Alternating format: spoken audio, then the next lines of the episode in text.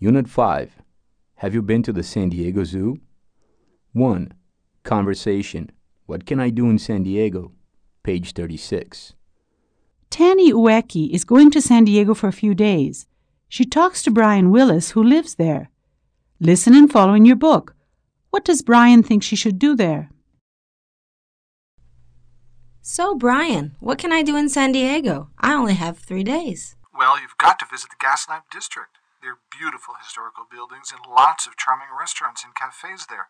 You can't miss that. Great. By the way, can you suggest a nice restaurant? I want to try the local food. Well, Croce's is good. Make sure you try their pork chops. They're fantastic. Oh, absolutely. Do I have to make a reservation? Well, you don't have to, but it's a good idea. Okay. Uh, what else should I do there? Let me see. Oh, you could go snorkeling at La Jolla.